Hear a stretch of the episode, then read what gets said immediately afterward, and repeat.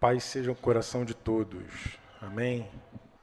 Eu estou aqui, mas assim, estou aqui mais porque eu fiquei com temor de negligenciar, compartilhar algo que está assim ainda nem muito bem formatado na minha mente. E eu não tenho esboço, não tenho nada aqui. E eu temi é, não falar por estar sem um controle do que eu vou dizer, entende? Não sei se você já viveu isso. Você não, não sabe muito bem o que você vai falar, fica assim confuso porque a gente, quando vai compartilhar a palavra, a gente não tem que dizer o que a gente sabe intelectualmente, lembrar de versículos bíblicos e, e de pregações de repente que você já já compartilhou em outros momentos da tua caminhada e de repente você tem anotado, você tem vai lá e busca e vou, pô, essa aqui tá bonitinha, eu vou falar hoje. Não é assim que funciona, você tem que ouvir Deus. E a escritura diz que quem fala, fale segundo os oráculos de Deus. Pedro o apóstolo escreve isso. Então, e quem serve, serve na força do poder dele, no poder do Senhor também. Então, eu falei com meus companheiros porque ontem nós conversávamos nós quatro a mesa pastoral, e sobre o tema que, que a gente repartiria hoje. E dois de nós tinham um tema semelhante, dois de nós tinham um tema semelhante. Que interessante, né? Mas eu acho que tem uma fusão, tem uma conexão plena entre, entre os quatro assuntos e o, os dois que eram semelhantes, mas não eram idênticos, entende isso? Semelhante, mas não idêntico. E os outros dois também. Então, é, a gente também conversando, viu que eles se conectavam. E essa última canção aqui, ela, a gente está reunido aqui e Deus está ministrando aos nossos corações aqui desde que chegamos, desde que entramos aqui, Deus está ministrando. Na verdade, Deus ministra na nossa vida 100% do nosso tempo. Não sei se você acredita nisso, mas Deus está ministrando, falando, inspirando, você e a mim 100% do nosso tempo, em todo o tempo. Nós é que temos dificuldades de perceber, de sentir, de ouvir e de ver, que é Ele que está fazendo as coisas. Nós temos dificuldade. É, eu não costumo, eu costumo sempre me corrigir quando eu falo Deus não falou comigo. Eu volto atrás e digo assim: eu não consegui ouvir Deus. Entendeu? É muito diferente. É, eu não posso dizer que ele não falou. Eu acho que ele está sempre pronto para nos para ministrar o nosso coração. Nós é que temos dificuldade de perceber, de ouvir. E nesse, nesse cenário você já está aqui sendo ministrado, chegou e está sendo ministrado aqui de alguma maneira, de uma maneira coletiva. E Deus fala por intermédio das músicas, por intermédio de, de um abraço que você recebeu, de algum irmão, de um beijo, um ósculo santo, né? aquele beijão. Também fala quando parece que a pessoa te ignorou. Né? Não sei se você experimentou isso hoje aqui. Você está chegando aí, esperava que a pessoa falava, fosse te abraçar, e a pessoa passou direto. E aí você, de repente, a pessoa me ignorou, mas de repente não ignorou, não te viu, estava distraída. Mas fato é que Deus fala, também fala nessa hora. Quando parece que tudo vai mal, que você é rejeitado, que você é, é, desprezado, que você não é lembrado. Quando parece que isso acontece, e até quando isso acontece, Deus está nessas questões. Ele, ele está sempre ministrando aos nossos corações. E as canções, a gente conversou ali, porque ficou meio assim entre o Dinho e eu compartilharmos a, a mensagem. E aí ficamos ali, bom, na hora da música, Deus vai falar com a gente. Aí foi. Continuamos na dúvida quando a música acabou. Tenho certeza que Deus falou muito com ele na música, e também comigo. Mas aí eu olhei para ele e por causa desse temor que eu falei para você, de ó, só porque eu não estou com um, um esboço, um trilho para me guiar, né, só por causa disso, pô, não posso. Eu acho que eu vou, vou romper. Eu vou ser ousado, igual ao amor de Deus. ousado amor de Deus, né? Que a gente cantou aqui. E as canções elas são interessantes, que elas encaixam também, tem tudo a ver. Essas músicas que nós cantamos aqui, todas elas falam da, do que Deus fez por nós. Não sei se você reparou isso. Tudo que Deus fez. A primeira, ele é o nosso general. Ele, nenhum inimigo nos resistirá se a gente estiver debaixo do comando desse general. Depois nós falamos que é só beber da, da, da água, aquele que tem sede busca beber da água que Cristo dá, terá dentro de si uma fonte que jamais acabará, uma coisa abundante. Eu vim para que tenham vida e vida em abundância. Então, aquele que tem sede vai beber e vai ser saciado e vai ser abundante, vai ter vida abundante, vai fluir rios de água viva do seu interior. Vida, vida plena, o Senhor realmente dá. É Ele que dá. Depois nós cantamos que o sangue dele leva-nos além, que a todas as alturas nos purifica, somente pelo sangue nos lava do pecado. Várias verdades espetaculares do, do que o Senhor fez por nós. E depois a gente cantou sobre o amor dele, né? Que, do, sobre o Pai, a paternidade. Paternidade. Espetacular essa canção, muito antiga. Chorei um bocado ali com essa canção. Que ele cura as nossas feridas, ele sara, ele transforma, ele, ele, ele faz tudo é o nosso Pai. Lembrei de um texto nessa hora, Mateus 6,6, que Jesus falou assim: Você, quando for orar, entra no teu quarto, fecha a porta, e o teu Pai que vê em secreto te recompensará. Olha só, estou angustiado, faz o quê? Vai para o teu quartinho, vai para o teu lugarzinho. Jesus falou o quarto que é o lugar mais íntimo de alguém, né? Geralmente, de maneira geral mas pode ser um, um monte, pode ser uma árvore isolada, pode ser a beira da praia, as pedras de uma praia, assim, pode ser vários lugares que te inspiram a você derramar teu coração ao Pai e ter a certeza que Ele te recompensará. A recompensa não do jeito que a gente pensa, entende? Ele recompensa com aquilo que a gente necessita, não com aquilo que a gente acha que precisa, entendeu? mas o que realmente nós necessitamos, Ele vai recompensar. Nós não temos condição nem de saber o que de verdade precisamos, mas Ele sabe o que a gente precisa. A gente se confunde. Né? E eu sei que não foi só comigo isso, eu sei que você também já provou isso. Você foi atrás de algo, você buscou, investiu para alcançar alguma coisa que você julgava que necessitava daquilo, e quando você alcançou, não resolveu, não saciou, não trouxe a, a solução que você esperava, a paz que você esperava, não trouxe. Mas porque a gente busca o que a gente quer. Então, não, não sabemos o que, que de verdade necessitamos. Então, essa prática de ao Pai, ele vai recompensar do jeitinho que a gente precisa. Então, se você tem algo na sua vida, saia daqui inspirado nessa noite a ir ao Pai e conversar com Ele, que Ele vai te recompensar de uma maneira que você nem imagina. Amém? E a última canção, nós falamos aqui, é o ousado amor de Deus, né? Que Deus faz de tudo para te encontrar, te achar e tal, tal e tal. Agora, então vamos conversar sobre o seguinte, já que todas essas canções foram quatro ou cinco? Cinco canções ministraram exaustivamente os nossos corações sobre a providência de Deus para nós.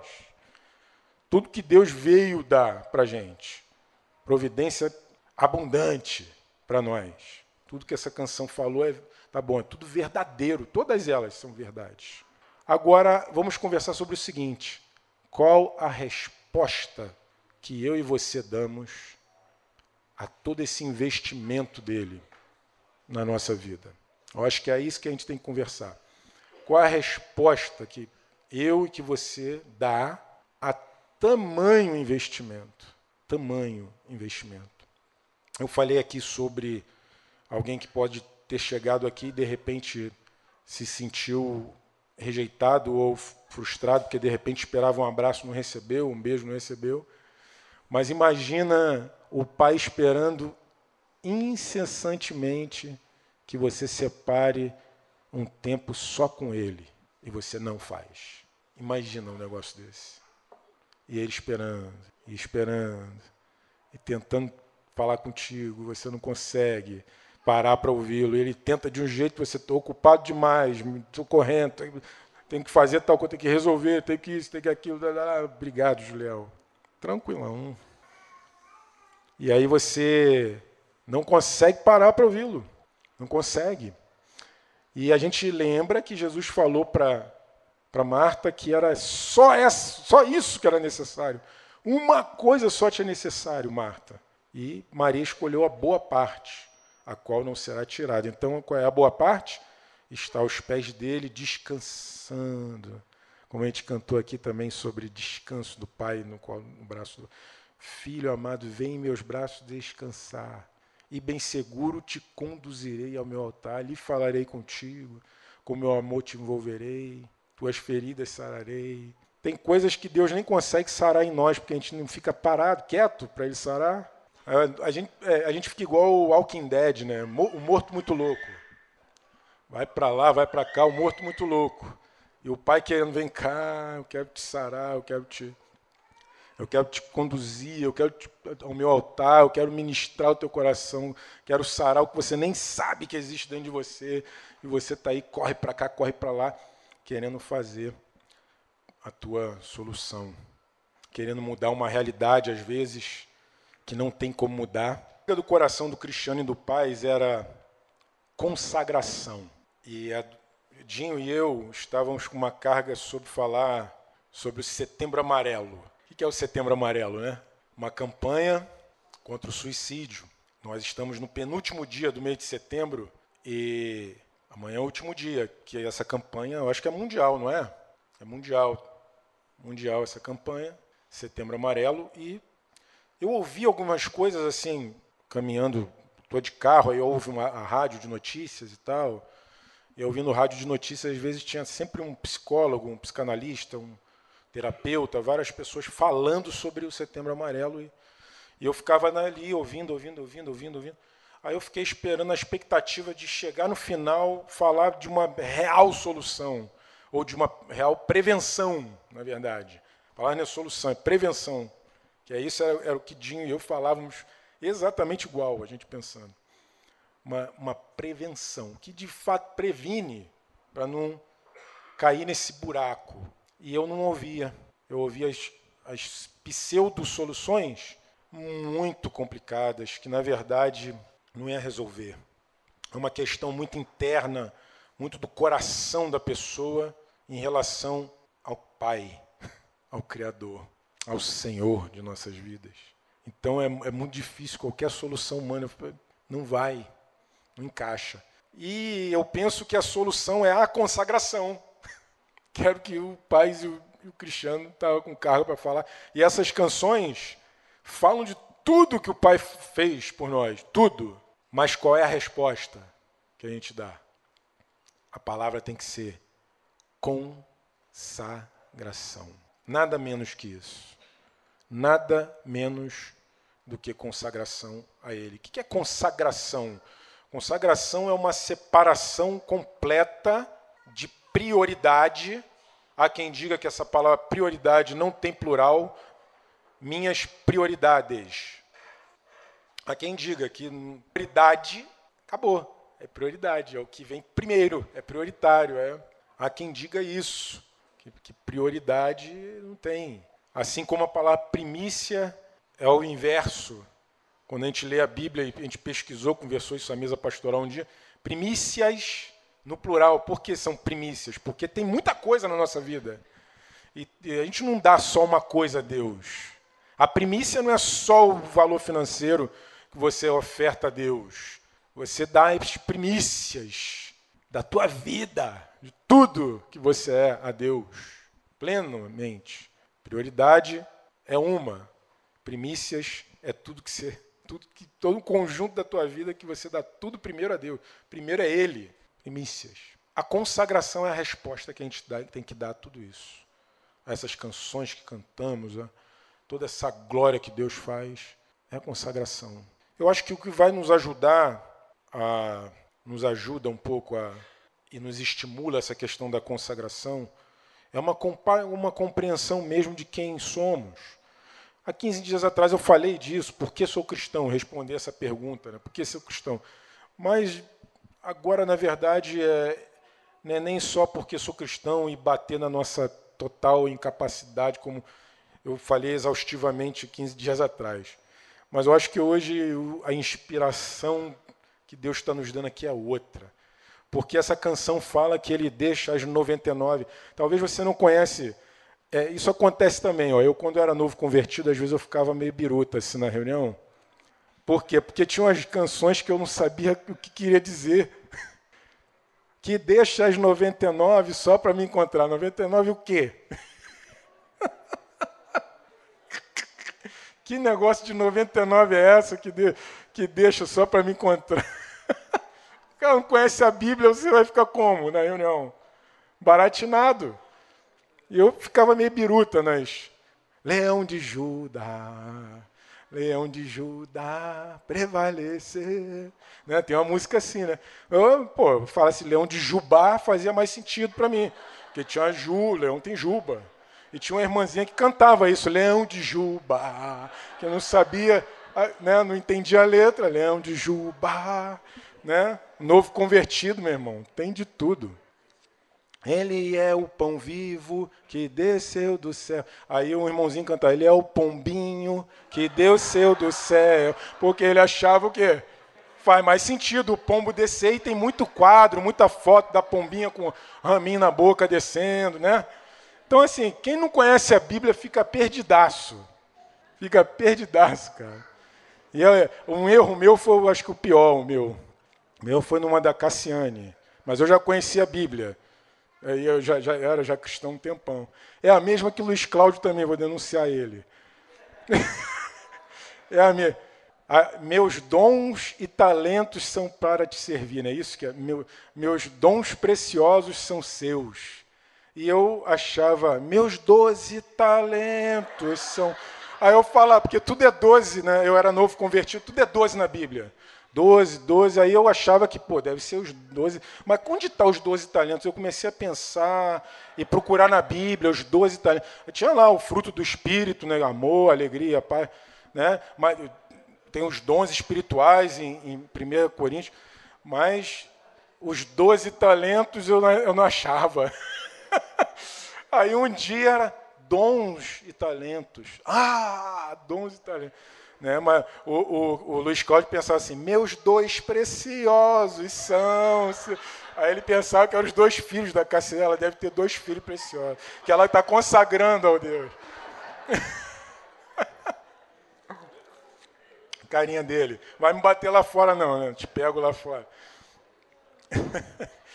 Mas a gente, né, às vezes fica bugadão, fala, pô, então, quem são as 99? 99 ovelhas. É uma parábola que Jesus conta em, Mateus 18, Mateus 18, Mateus 18. Ele fala que se uma se extraviar, um pastor tem 100 ovelhas, e uma se extraviar, e uma canção falava que, que ela estava juntas no aprisco, mas na, na parábola junto, ele era no monte, não era no aprisco. Ele fala assim, se extraviou uma, ele deixa as 99 no monte e vai buscar aquela. Então essa é a música, entendeu? Impressionante o amor de Deus que deixa as 99 só para me encontrar. Entendeu? As 99 estão guardadas, estão, não se perderam, não desviaram do caminho, não, não seguiram o seu próprio rumo. E aí ele vai lá, busca, deixa as 99 nos montes e vai pegar a que fugiu, ovelha fujona. Aí ele vai lá pegar de volta essa ovelha fujona. Esse é Então essa música está falando que quando nós somos uma ovelha fujona, ele deixa as 99 que estão guardadinhas, que não estão fujonas, e vai nos encontrar, vai nos buscar. Tá bom? Se você não entendia a música igual eu boiava também, vou te ajudar. Né? As outras também requerem esses ensinos, as outras músicas, do general também. Inclusive, nenhum inimigo nos resistirá. Então tá bom, eu batei em todo mundo. Fez mal para mim, vou. Ó, os inimigos do cristão Primeiro, é você mesmo. Você é o teu pior inimigo. Tua natureza humana, teus desejos, teus anseios, tua, tua vontade forte. Eu quero. A Bíblia fala que é o desejo dos olhos, concupiscência dos olhos, desejo da natureza humana, concupiscência da carne, e a soberba da vida, o orgulho das realizações e das conquistas do que eu tenho, do que eu, do que eu faço, né? E, do, e confunde o que é com o que faz, né? Do que eu sou. O que, que você é? Sou doutor, PHD, terequetê, perequetê, caracatê. Sou juiz, não sei o que, lá, lá. Sou. Não é. Isso você é o que você faz. Que você é um filho de Deus, um discípulo de Jesus, morada do Espírito Santo, casa de Deus. Você é família com teu irmão, somos família de Deus juntos. Somos tua identidade, quem é? Entendeu? Que Carol orou aqui também, né? Restaura a nossa identidade aqui de filhos, Senhor. Ó, se nós soubéssemos a glória que é isso. Você já viu também cristão? Crente tem muito de culpar o diabo em tudo. O diabo fez isso, diabo, diabo, diabo. Culpa o diabo em um monte de coisa. Embora ele seja outro inimigo. Eu falei, ó, um inimigo é nós mesmos, nossa carne.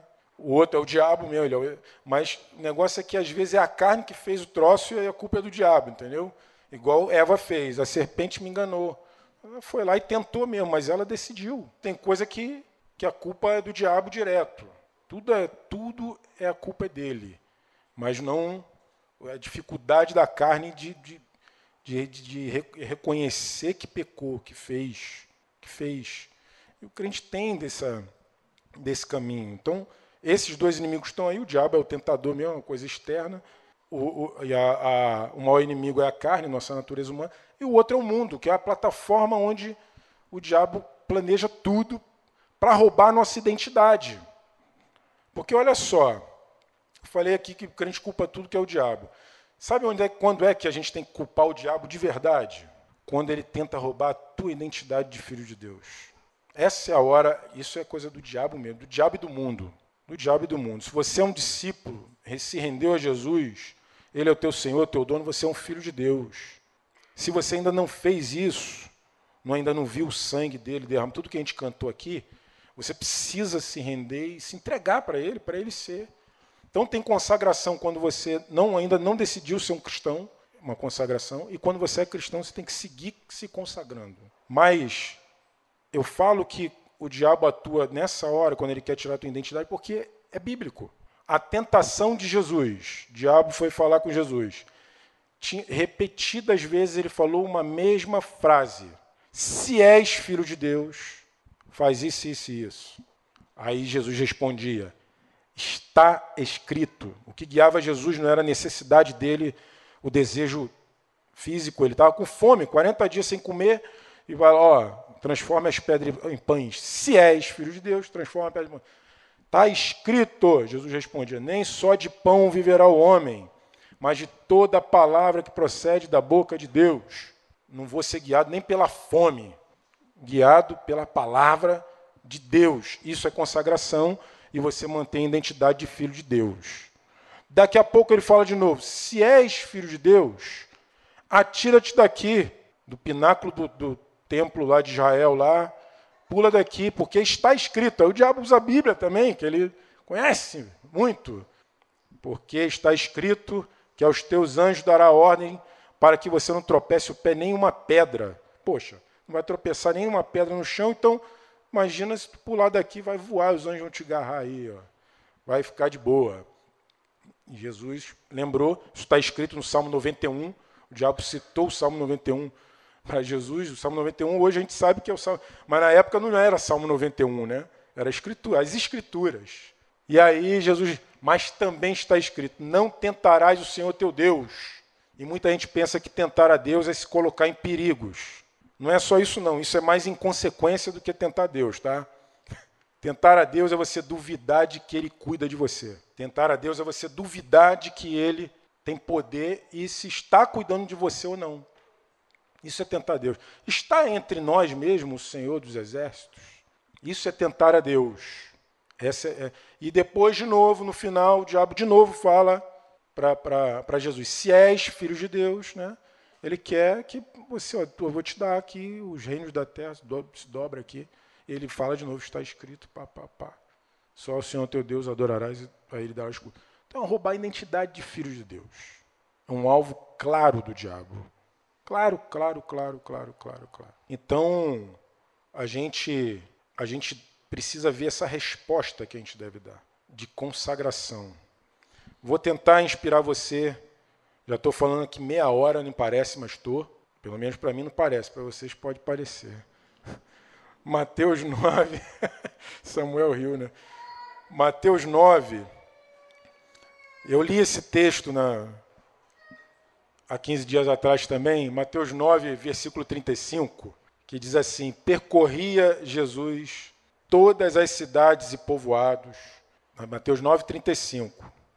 Todas as cidades e povoados, ensinando nas sinagogas, pregando o evangelho do reino e curando toda sorte de doenças e enfermidade. Vendo ele as multidões, compadeceu-se delas, porque estavam aflitas e exaustas como ovelhas que não têm pastor. Ovelhas que não têm pastor. Vou parar aqui, que o outro versículo fala que a seara é grande, né? ele dirigiu-se aos discípulos. Eu vou ler, vou ler, é melhor ler. 37. E então se dirigiu aos discípulos, a seara na verdade, é grande. O mundo está aí cheio de ovelhas, cheio de gente, ovelha sem pastor. Mas os trabalhadores são poucos. Aí ele dá um caminho. Rogai ao Senhor da seara para quem envie trabalhadores para a sua seara. Jesus, imagina se Jesus estivesse fazendo uma campanha do Setembro Amarelo. O que, que você acha que Jesus ia falar? De acordo com esse texto aí? Está claro não esse texto? elas estão aflitas e exaustas, como ovelhas que não têm pastor. Com certeza você não vai encontrar nenhum suicida que está com a alma descansada em Deus. É aflição e exaustão por alguma coisa. Agora, sabe por que, que a gente pode ficar deprimido num nível tão complicado? É quando a gente deixa de ser ovelha do pastor. Presta atenção. Você conhece essa afirmação aqui, ó? nada me faltará. Conhece essa afirmação? É bíblica essa afirmação? É? Alguém lembra qual é o Salmo 23, isso, endereço? A, a, a, Mara se antecipou a minha pergunta. a minha pergunta é: nada me faltará. Amém? Amém, irmãos? Diz assim, então, nada me faltará. Aí agora eu te pergunto, por que nada te faltará? Ah! Então, aí fechou. Nada me faltará, porque o Senhor é meu pastor. O meu Senhor, o Senhor é meu pastor. Nada me faltará. Deitar-me faz em pastos verdejantes, né? E não sou eu que vou achar o pasto verdejante, eu sou, eu não consigo ver. Eu tenho deficiência visual, espiritual, não consigo, não enxergo. Eu não sei qual é o pasto verdejante. Ele sabe. Ele me faz deitar nos pastos verdejantes. Guia-me a águas tranquilas. Ele que me guia, não sou eu. Eu não vou conseguir. Prepara-me uma mesa diante dos meus inimigos, diante da carne cansada que eu tenho, que eu tenho essa vontade forte, esse conflito meu, diante do diabo, diante do mundo que me tenta e que diz que eu, o pasto verdejante é, é se eu ganhar mais dinheiro, o pasto verdejante é se eu tiver boa casa, se eu tiver roupas lindas, um carro espetacular, se eu tiver inclusive uma esposa maravilhosa, um marido maravilhoso, filhos maravilhosos, só assim, não. Você só é, só é se ele te guiar, entendeu? O Senhor é meu pastor. Nada. Mostra o que é o pastor. Você é guiado e ele, ele te guia, você é guiado. Consagrado. A voz dele. Inclusive, quando Jesus fala que veio para nos dar vida e vida abundância, qual é o contexto? João 10, capítulo 10, que ele fala do bom pastor. Só tem vida abundante se seguir o bom pastor. Senão, não vai ter vida abundante. Não vai ter. Porque precisamos de um guia. Por isso que ficamos com a alma angustiada, exausta, porque a gente acha que precisa de algo e busca aquilo, corre atrás e fica angustiado, desesperado e não ouve a voz do pastor. Vem, filho amado, vem, meus braços descansar. Bem seguro te conduzirei. Não, estou ocupado, tô, não tenho que achar isso aqui, eu tenho que.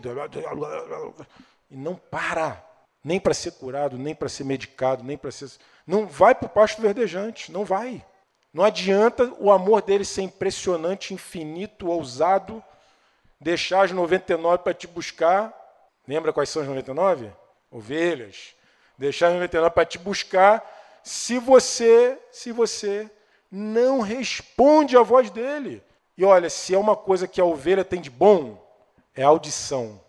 A ovelha não enxerga, ovelha não sabe se defender, ovelha não sabe nem se alimentar. Não sabe, é sério. O bichinho, a ovelha, Deus criou esse bichinho para falar com a gente. Que é, quando você vê uma ovelha, você pensa assim, ela é igualzinha a mim.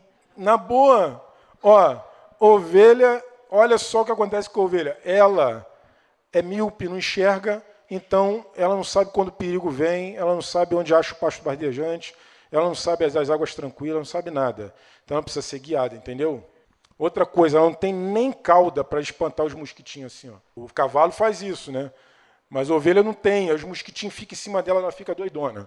Os pequenos problemas, sabe aqueles pequenos problemas que a gente tem? E aí tu fica, o problema fica maior do que você pensa, do que, do que ele é de verdade. Você faz o problema ficar pior. Ovelha, aí diz que ele unge minha cabeça com óleo o meu cálice transborda. O óleo desce na cabecinha da ovelha e serve de inseticida que os mosquitos não se aproximam. E aí a ovelhinha fica tranquilona. A presença de Deus, o óleo do Espírito Santo, ah, os mosquitinhos não vai te perturbar, porque você está ali, ele está te ungindo. No Mateus 6,6, ele te recompensará. Fica aos pés dele lá, ouvindo, tu vai ver. Você sai outro, sai outro. Você é renovado fortalecido. É assim. A ovelhinha, como eu, míope, né, e vai ser guiado pasto. No pasto verdejante diz que ela come o, a relva, o mato, pela raiz. E quando acaba o mato, que ele nasce de novo, comeu a raiz, o que acontece? Eu não tenho o que comer. Aí ela faz caquinha, come a caquinha, entendeu? E depois, se o pastor não pegar ela, vem cá, ovelhinha, pode comer caquinha, e guiar para o pasto, ela fica lá, até morrer. Aí quando a gente vê isso, a gente tem que pensar, eu sou igualzinho. Vou lá me alimentar de um pasto lá, como depois não, não, não procuro mais o pastor, fico, fico lá comendo caquinha, me arrebentando. É igual, do mesmo jeito. Agora, se eu não admitir que eu sou assim, eu não vou conseguir seguir o pastor. Se eu achar que eu sou capaz de prover para mim soluções, eu, eu vou prover para mim soluções, eu não estou dizendo de você ser uma pessoa que não, não é o protagonista da sua vida. Você tem que ser o protagonista da sua vida. Mas você tem que protagonizar guiado pelo pastor. Porque ele te chama para desafios. Ah, acabou de acontecer comigo. Falo ou não falo? Falo ou não falo? Pô, fica, eu, sabe que eu pensei assim? Eu pensei, caramba, se eu não falar hoje, eu vou ficar mal. Eu vou para casa e vou ficar assim, fui covarde. E aí eu vim falar desse jeito, subir aqui, mas vou fazer. Então você protagoniza, mas com o pastor te guiando. Você tem que ouvir ele e ousar obedecê-lo. Caso contrário, você vai ficar ali comendo caquinha e não sabe para onde vai, e vai e beber no riacho, na, nas águas tranquilas. Acha, acha um riacho de água corrente, bota o rosto lá para comer, no caso da ovelhinha, o focinho, vai lá e cai e morre afogado. Então, tem como. Aflitas e exaustas como ovelha que não tem pastor. Então, o primeiro passo é esse. A solução da campanha, o campanha, campanha do Setembro Amarelo, a prevenção, é isso. Você vê que a pregação de Jesus ela já começa com a mente. Ele diz: arrependei-vos, que é chegado o reino de Deus.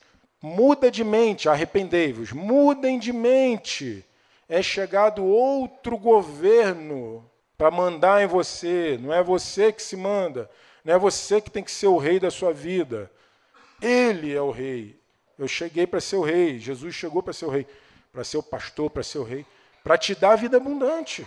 Para dar vida abundante. Só quem crê, se submete, segue a voz do pastor é que vai encontrar isso. Caso contrário, não vai, irmãos na boa. E aí eu te digo o seguinte, ó, isso olhando para. Imagina o mundo, que aí você vê, as pessoas não têm, a ovelha sem pastor mesmo. Nós não sabemos nada, o ser humano não sabe.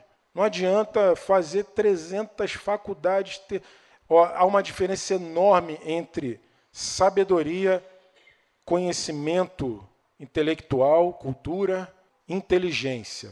Inteligência todo mundo tem, e são diferentes as inteligências. Tem gente que tem, sabe aquele cara inteligente pra caramba na escola, mas bota ele para jogar bola e não sabe nem correr. Ele não tem inteligência, como é que é o nome? Motora, inteligência motora, alguma coisa. Ele não tem inteligência espacial, não sabe onde está, tropeça em tudo. Mas dá aula de história, de geografia, de, de física, de química. O cara, né? Uma inteligência, mas para correr, para jogar bola, não tem. Mas jogar futebol é uma inteligência. Você vê o, a, a, o, que, o raciocínio do cara, qualquer esporte. É um tipo de inteligência. Então tem inteligências diferentes.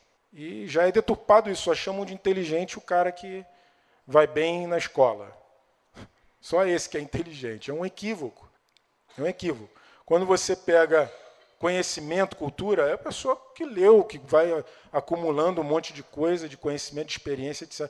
Conhecimento intelectual. Agora, sabedoria, irmãos, sabedoria, só quem teme é o Senhor porque o temor do Senhor é o princípio da sabedoria. Isso, olha o outro texto. Ó. Uma, com toda certeza, uma das causas para alguém se suicidar é a solidão. Alguém tem dúvida disso? A pessoa se sentir só, solidão. Aí o texto de Provérbios diz assim: o solitário busca os seus próprios interesses, ele se insurge contra a verdadeira sabedoria. Porque no temor do Senhor, você vai ver o Senhor te falando para você se relacionar, se relacionar, se sujeitar. Sujeitai-vos uns aos outros no temor do Senhor. Temor do Senhor, princípio da sabedoria, se sujeitar é algo sábio. Sujeitar as pessoas, ter. Porque o sumo pastor que nos guia assim, ele usa outros pastores. Por isso que ele falou: rogai o Senhor da Seara para que envie trabalhadores. Pastores, quem são pastores? Pessoas que já aprenderam a descansar em Deus, a ser guiado por esse. O Salmo 23, que deixa o Salmo de 23 ser real na sua vida. Senhor, meu pastor, nada me faltará. Ele me faz deitar em pasto verdejante, me faz guiar as águas tranquilas. Ele, ele que prepara a mesa diante dos meus adversários. É Ele que unge minha cabeça com óleo, meu cálice transborda. É Ele que, que, se eu passar pelo vale da sombra da morte, não temerei mal algum, porque Ele está comigo. É, o, é a vara o cajado dele, a correção, quando ele pega e puxa a orelha, bate da ovelha do filhinho, puxa a orelha do filhinho, dá na patinha da ovelhinha, me consolam. A vara e o cajado dele me consolam. Quem vive o Salmo 23 assim plenamente, ele vai ele pode ser um pastor, vem cá, que ele vai ensinar o outro a como descansar, como andar seguindo o sumo pastor Jesus. Amém? O principal trabalho de alguém que vai pastorear é esse. Ele, ele pratica o Salmo 23 e leva outras pessoas a praticar, para ter vida abundante. É exatamente assim. Exatamente assim. E eu, eu falei aqui de sujeitar uns aos outros, mas tem muitos outros mandamentos.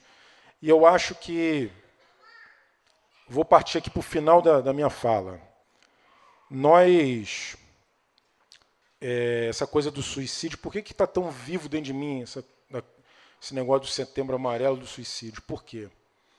Porque logo no início do mês teve o suicídio de um pastor. Eu citei aqui na outra reunião, no dia 15 dias atrás. E logo depois teve o suicídio de outro pastor. E já tinha tido suicídio de pastores antes aí a coisa começa a ficar muito delicada. E a gente sabe que tem, isso tem, tem se tornado recorrente. E eu falei para minha esposa assim um dia, falei, amor, eu penso que eu estou preocupado com esse assunto porque eu acho que isso, infelizmente, isso vai se tornar recorrente. E, poxa, imagina, se pastores se suicidam, como eles vão poder ajudar a ovelha, a pessoa aflita e exausta, a, a seguir o sumo pastor Jesus. Como? Se ele também está aflito e exausto. Olha que situação. Aí a coisa ficou assim difícil. Mas aí, irmãos, a Bíblia tem um monte de orientações para que a gente não sofra assim. A primeira, ó, vou, vou pegar aqui Gálatas 6. Gálatas 6, versículo 2 diz assim: Levai as cargas uns dos outros. E assim cumprireis a lei de Cristo. Você está cumprindo a lei de Cristo? Levar as cargas uns dos outros? Assim cumprireis a lei de Cristo. Ele é o sumo pastor que nos guia, mas ele vai, ó, leva as cargas uns dos outros e são ovelhinhas. Até porque a parte da ovelha que, que eu não falei aqui, que é ela é indefesa dos, dos predadores. Ela não tem garras, ela não tem garra na boca, não tem dente grande, não tem garra na mão, ela não tem nada, não tem força. Pra, é desconjun, toda desconjuntada, né, toda redondinha ali. Ela não tem condição de lutar contra os predadores. Mas, quando elas estão juntas, quando elas estão juntas, um rebanho, um rebanho, o predador olha de longe e pensa que é um monstro, um bolo gigante de lã. Que, que é aquilo? Todas elas juntinhas lá comendo, pasto, tranquilona. O predador fica como? Por onde eu entro para pegar? Aquele bolo de lã gigante. O predador, a, a ovelhinha, ela pega. Eu lembro dos desenhos quando eu era criança. Uma ovelhinha de, bob, de bob lá, assim, sozinha lá, comendo um matinho, daqui a pouco o lobo ia lá e pegava. Aí o lobo com a ovelha na mão e ela com a mesma cara, tranquilona. Aí um cachorro vinha e dava com uma paulada na cabeça do lobo. Pá! Pegava a ovelha e botava lá no lugar. E ela com a mesma cara.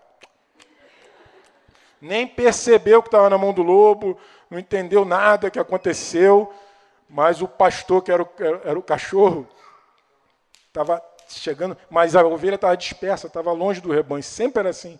Nunca era no meio do rebanho, era, ela estava sozinha. O solitário busca o próprio interesse. Se insurge contra a verdadeira sabedoria. Sozinho. É hora de. Pega ele. Agora é hora de massacrar. E aí é a hora que se perde mesmo. Então, ó, tem que estar juntinho, conectado. Como eu vou levar as cargas uns dos outros se eu não estiver junto? Não vai nem saber a carga do outro para levar. Aí entra o seguinte: os pastores, dentro do modelo de uma falta de compreensão que a igreja é família, família de Deus, eles vivem isolados. Isolados. E ouvindo problema direto e tendo que resolver tudo e cobrado com tudo.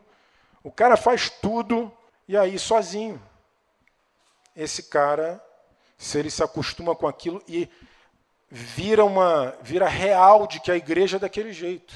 E aí o trabalho do pastor é o pior trabalho do mundo. Mas não é assim. Não deveria ser assim. Porque a Bíblia não diz que é assim. Não diz. Aqui tem que levar as cargas uns dos outros, tem que ter alguém para levar as cargas. Podemos praticar isso, irmãos? Entenda. Se você não estiver praticando, algo está errado contigo. Se você não está levando a carga de ninguém e nem compartilha a tua carga para ninguém carregar a tua, tá, algo está errado com você. Não é assim. Isso tudo previne aí o suicídio, depressão, um monte de coisa um monte de, de situações. Amém? 1 Tessalonicenses, capítulo 5, versículo 12, diz assim: tudo isso é como vive a família de Deus, o rebanho do Senhor. Né? Tá, ela vive assim. Aí ele fala assim: agora vos rogamos, irmãos, que acateis com apreço os que trabalham entre vós e os que vos presidem no Senhor e vos admoestam. Ele está falando que as pessoas que trabalham, os pastores, quem está cuidando, quem está servindo, ele está dizendo para a igreja, para o resto do rebanho, assim, ó, acate, ó, acate com apreço. Tá? Agora vos rogamos, irmão, que acateis com apreço os que trabalham entre vós e os que vos presidem no Senhor e vos admoestam. Acatar com apreço. Se isso acontecer num rebanho, e eu quero que vocês entendam que eu não estou reivindicando aqui a preço, não. Estou só lendo a escritura para você. Mas os pastores vão ser, vão receber bálsamo, vão receber. E os que trabalham também, que não só os, os pastores trabalham. No meio da igreja tem várias pessoas servindo, trabalhando firmemente. No verso 13 diz: Que os tenhais com amor e máxima consideração, por causa do trabalho que realizam. Vivei em paz com quem? Uns com os outros. Olha só. Olha a, harmonia, a maravilha, se houver uma prática disso, se houver uma compreensão, uma prática.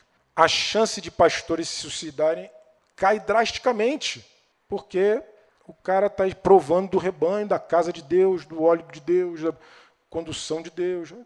A coisa muda. Verso 14 diz: Exortamos-vos exortamo também, irmãos, que os admo que admoesteis quem? Admoesteis quem? Os insubmissos. Sabia que alguém que se suicida pode começar pela rebelião?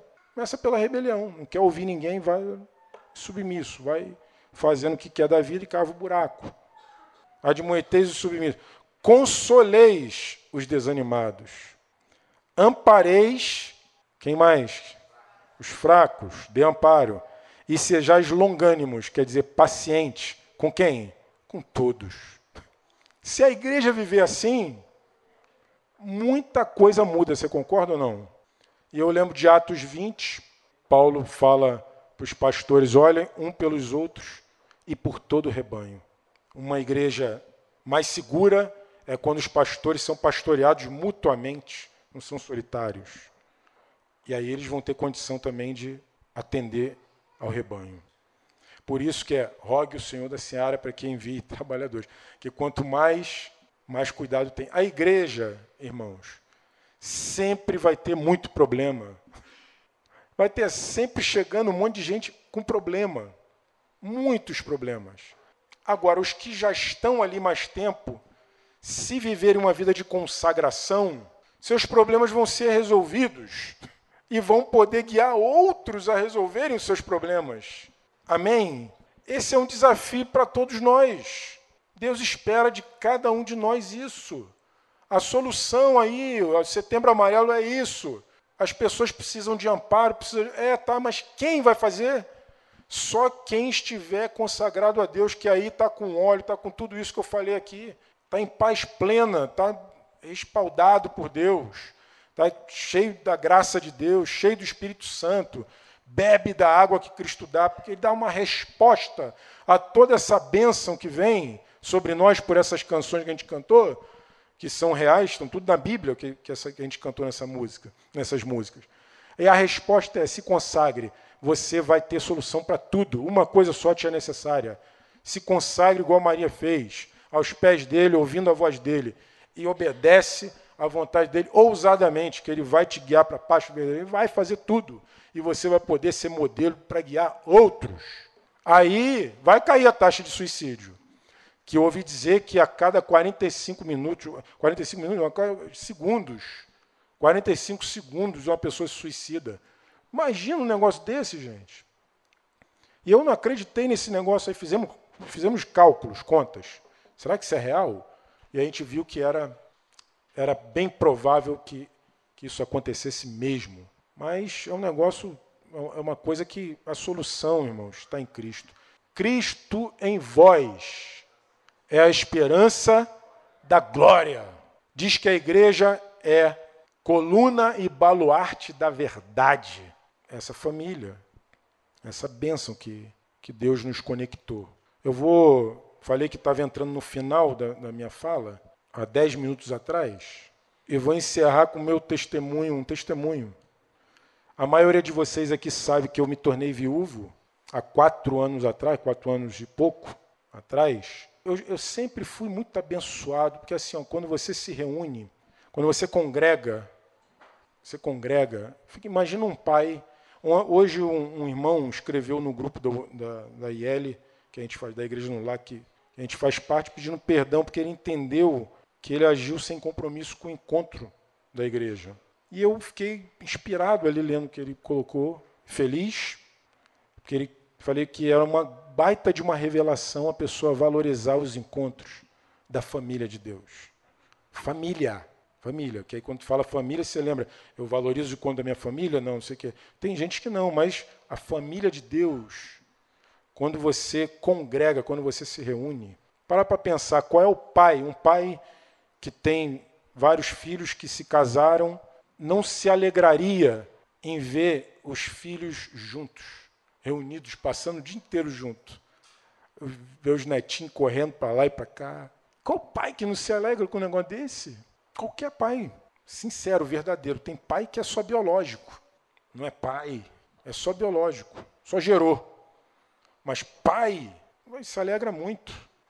É assim que funciona. Imagina Deus vendo a família dele, os filhos dele, vivendo, convivendo em unidade, em união, em comunhão plena, abrindo os corações uns com os outros, levando as cargas uns dos outros. Como é que você acha que o pai fica?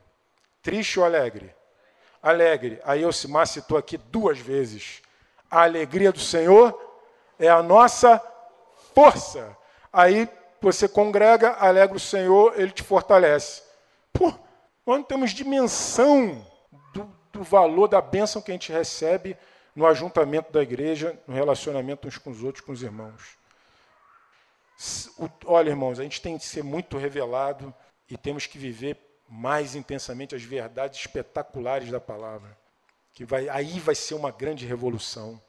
A igreja do primeiro século, a oração delas, o dia que os caras estavam perseguidos lá, presos, os apóstolos, não oraram para livra da perseguição, oraram para o Espírito Santo encher, conceder ousadia para pregar a palavra. Se a gente, o dia que a gente chegar nesse nível de ver os poderes espirituais assim, aí é outra coisa. Mas eu provei muito na minha vida a bênção de não só estar junto com os irmãos, mas na minha viuvez eu provei profundamente. Quando eu, eu experimentei assim, viajei 30 dias de luto. Quando voltei, achando que eu ia para a casa que eu estava, toda desajustada que estava a casa, eu ia ter que arrumar tudo, estruturar. Mas os meus irmãos falaram: deixa a chave aqui, Sandro. Se precisar mexer em alguma coisa, a gente pode mexer, fica à vontade. Mas eu voltei achando que ia ser assim. Quando eu cheguei, fui almoçar no condomínio onde morava e hoje mora de novo Sérgio Santana. Estava pensando em fazer uma proposta para alugar a casa dele, indecente, que eu não tinha dinheiro para pagar o aluguel daquela casa. E aí eu sujeitei o Franco e, Franco, pensei isso, isso, isso. Franco, fica tranquilo, Sandro. Quando chegar em Curitiba a gente conversa. Pode ser? Eu me submeti àquela palavra dele, descansei e vim. Quando cheguei aqui, eu fui recepcionado no almoço, almocei. No final do almoço, os irmãos lá juntos falaram, o Franco falou, vamos ver ali a casa, Sandro, do Sérgio. O Sandro falou que queria alugar, queria eu falei, não, Franco, preciso não, já conheço a casa. Ele, não, mas eu queria te. Eu queria ver. Então tá bom, vamos lá. Aí entrei na casa, eu olho, a casa do Sérgio está mobiliada, está morando em São Paulo. Aí que eu não reconheci o sofá, o sofá. Aí eu olhei para a mesa, reconheci uma mesa e cadeiras. Não, essas cadeiras são minhas. Aí eu comecei a cair minha ficha assim, aí as crianças já. Ah, pô, irmãos, um pacto, um pastoreio, um bálsamo. Nós não temos que viver na igreja esperando receber nada uns dos outros. Pelo contrário, o chamado é dar. Diz aqui, ó, é, dá a tua carga para o outro. É esse o mandamento? Diz, levai as cargas uns dos outros. Tem que viver na igreja esperando que as pessoas vão fazer por mim. Eu é que vou fazer. Os mandamentos de Jesus não são passivos. Não faça para os outros o que você não quer que te faça. Isso não é, não é Jesus, tá? Isso deve ser uma, um, uma filosofia oriental, sei lá, uma, alguma filosofia por aí. Mas o que Jesus falou é: faça para os outros o que você quer que faça contigo. Não é não faça, passivo, não é faça, leve a carga, ame, busque a ovelha perdida. É assim, entendeu? Seja paciente, vai, tudo que a gente leu aqui. Então a gente não tem que esperar isso não, mas a bênção é quando você está plantado e faz, Deus também sobeja em nós. Amém. Vamos nos consagrar em nome de Jesus. Vamos responder a toda essa riqueza que o Senhor fez por nós. Vamos também ter um amor ousado por Ele, como Ele tem por nós. E isso começa uns com os outros, porque João apóstolo falou assim: se alguém diz que ama a Deus e odeia o seu irmão, como o amor de Deus pode estar nele? Se você não pode amar, amar o teu irmão que você vê, como amará a Deus que você não vê? Entende? Então, é aqui, é, é entre nós, vamos levar as cargas uns dos outros vamos, e vamos ganhar mais e vamos expandir o reino de Deus. Vamos praticar o ano amarelo, todo ano. Amém? Hoje a gente quer fazer uma ceia aqui, irmãos. Vamos cear. E a gente cantou essas canções que Deus fez tudo por nós aqui. E a ceia, ela, Jesus falou que era para lembrar Pode pegar minha Bíblia NVT, Dinho? Será que está por aí? Eu vou ler no texto da NVT porque eu achei que é importante. Vou ler o texto da ceia para a gente. A gente vai cear agora aqui. Nós, a ceia não é uma liturgia fúnebre. A ceia não é uma liturgia fúnebre, entende? Não é uma liturgia de morte. Que, geralmente a ceia, no meio das igrejas, é um negócio meio fúnebre, né? Aquele silêncio mórbido e tal, aquela coisa toda. Mas a ceia é uma, é uma lembrança de algo que deveria nos encher de muita alegria. E nós cantamos aqui sobre o sangue de Jesus, né? A ceia do Senhor, ela é simboliza tudo isso. Eu vou ler na NVT, então não precisa colocar aí o, a tradução ali da Bíblia. Eu vou ler aqui alguns textos sobre a ceia. É, Paulo começa dizendo assim: ele estava falando, escrevendo uma carta para a igreja de Corinto, na cidade de Corinto, os Coríntios. No verso 17, capítulo 11, ele diz assim: é, Nas instruções a seguir, porém, não posso elogiá-los. Ele começa dando repreensão assim. Pois quando vocês se reúnem, fazem mais mal que bem. Olha só. Aquela igreja estava fazendo mais mal que bem quando se reunia. Deus querendo abençoar. É claro, imagina um pai vendo os filhos brigando, todo mundo divisando, é melhor não estar reunido. Entende? Não é para levar a carga um do outro, é para atacar a carga no outro. Pô, né? Não dá para ser. Faz mal do que bem. Aí ele vai e fala no 18: Primeiro ouço que há divisões quando vocês se reúnem como igreja, e até certo ponto eu creio. E ele vai e diz de uma maneira perplexa suponho que seja necessário haver divisões entre vocês para que se reconheçam os que são aprovados. Vocês não conseguem se humilhar, então receio que as divisões vão revelar quem é que está de verdade obedecendo a Deus e quem não está. Aí ele diz que quando vocês se reúnem, não estão interessados de fato na ceia do Senhor. Alguns de vocês se apressam, porque a ceia era nas casas, eles comiam junto e tal. Aí dizia, alguns se apressam para comer a própria refeição, faziam junto a panela e cada um comia a sua própria refeição, porque oh, eu trouxe aqui esse filé mignon, o outro trouxe ali uma trouxe os cheetos. Aí eu caí, aí come filé mignon dele, reprovou os cheetos do outro. Era mais ou menos assim o negócio. Então ele está repreendendo, porque não deve ser assim. Aí ele vai falando, ó, alguns de vocês se apressam para comer sua própria refeição como resultado, alguns passam fome, ficavam com fome lá, enquanto outros ficam até embriagados, a, a ser com vinho, e alguns, ó, imagina, que loucura o negócio. Será que vocês não têm casa para comer e beber? Ele já fez uma pergunta para dar uma lima. Ou querem mesmo envergonhar a família, a igreja de Deus, e humilhar os pobres? Que devo dizer? Querem que eu os elogie? Certamente não os elogiarei por isso dando varada. Pois eu lhes transmiti aquilo que recebi do Senhor. Na noite em que o Senhor Jesus foi traído, ele tomou o pão, agradeceu a Deus, partiu e disse. Viu o contexto que esse versículo está? Tem outra cara, né? De ler ele isolado. Partiu e disse: Este é o meu corpo, que é entregue por vocês. Façam isto em memória de mim. Lembra de tudo que eu fiz lá? Da mesma forma, depois da ceia, tomou o cálice e disse: Este cálice é a nova aliança confirmada no meu sangue. Façam isto em memória de mim sempre que o beberem. E aí ele diz: Porque cada vez que, come, que vocês comerem desse pão e beberem desse cálice, anunciarão a morte do Senhor até que ele venha.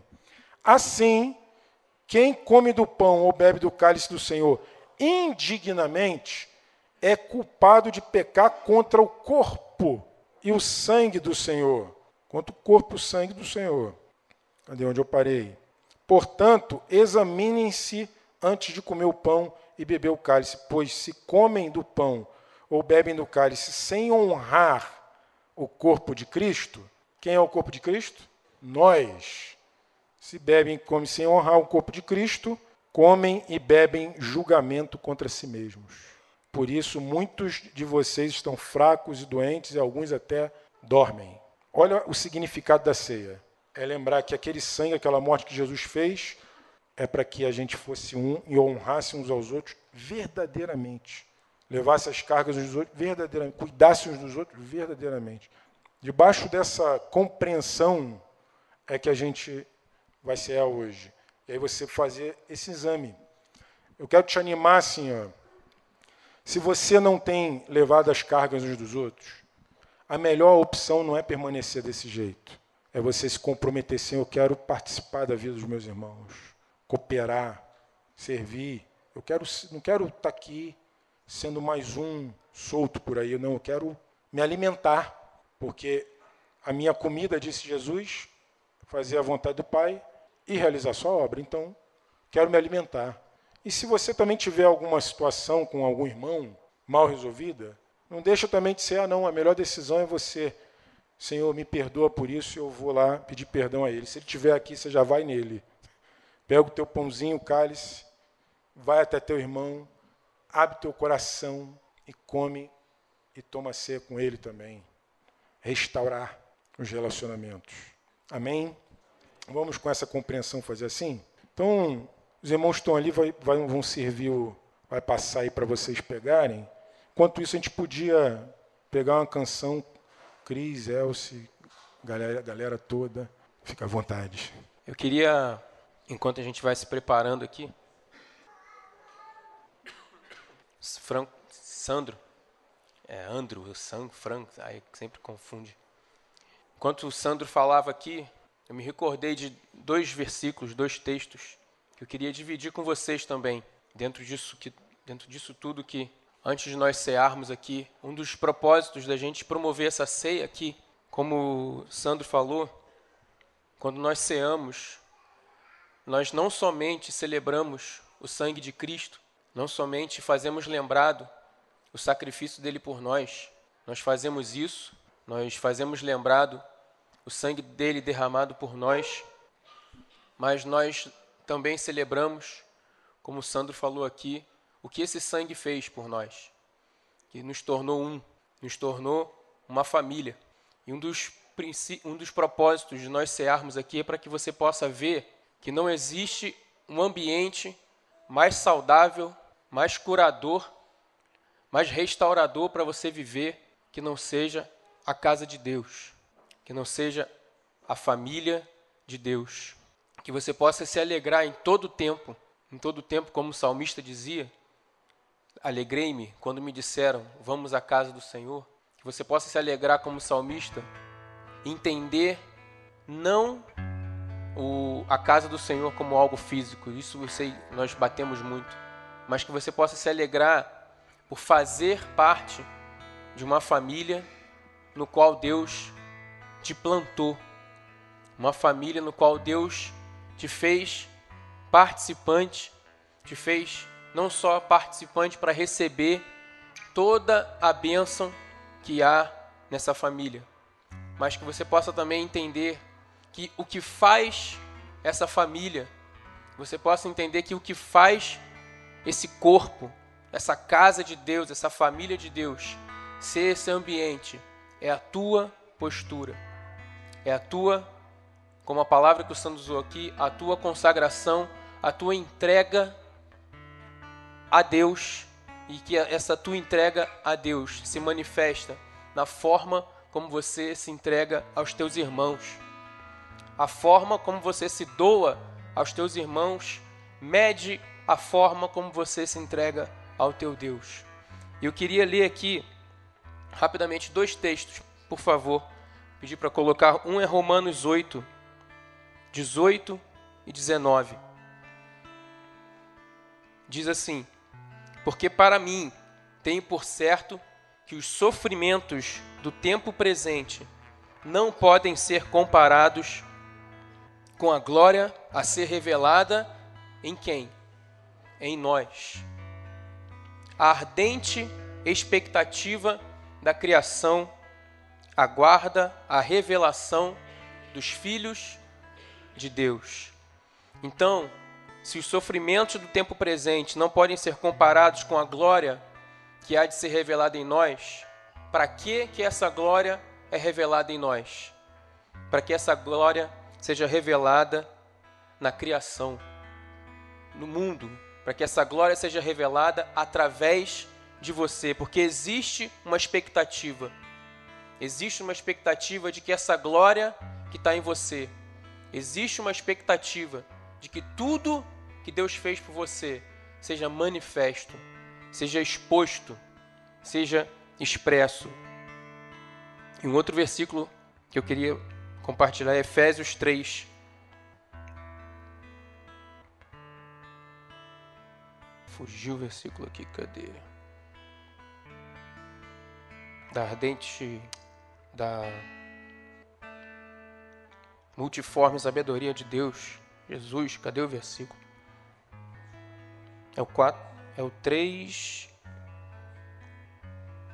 Aqui, 3:10. O 9 ele fala em manifestar qual seja a dispensação do mistério desde os séculos oculta em Deus, que criou todas as coisas, para que pela a igreja a multiforme sabedoria de Deus se torne conhecida, agora dos principados e potestades nos lugares celestiais, segundo o eterno propósito que estabeleceu em Cristo Jesus, nosso Senhor. Então, na igreja, na igreja, a multiforme sabedoria de Deus, ela é manifesta no tempo presente, nas regiões celestiais, em tudo. Então, eu queria que você tomasse tudo isso que você ouviu aqui e ao participar dessa ceia, entendesse: eu estou no melhor ambiente, eu estou plantado no melhor lugar onde eu poderia estar plantado. Aqui a vida, aqui a cura, aqui é tudo. Eu preciso experimentar isso, eu preciso me abrir para experimentar isso. Mas eu também preciso me abrir para ser esse instrumento de revelação da glória de Deus. Preciso me abrir para ser esse instrumento onde a, a multiforme sabedoria de Deus que está em cada um aqui, a multiforme sabedoria de Deus que está em cada um aqui, se manifeste também. Amém, irmãos? Amém.